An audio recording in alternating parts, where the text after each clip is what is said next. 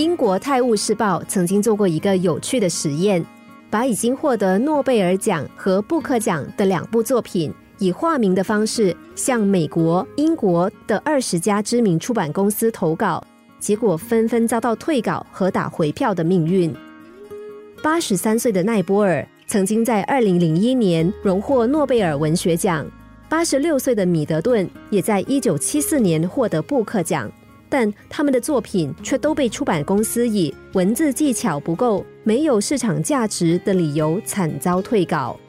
其中一家出版社写道：“考虑大作给人的感受和兴趣不够强烈，信心也有不足，抱歉难以录用。”时代华纳出版公司也回应说：“来稿有些不错的文思，唯独不合本公司的出版方针。”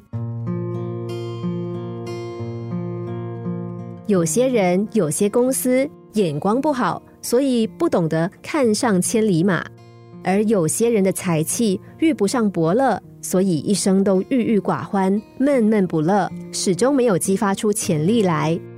其实还没有遇上伯乐没有关系，还是要充满自信，继续表现。人不可能有自动出人头地这么一回事，遇到挫折的时候没有关系。转个弯，路更宽。这家公司不欣赏我，我就再去找一家欣赏我的公司，欣赏我的伯乐。学历并不是成功最重要的依据，真正的学历是实力，是绩效。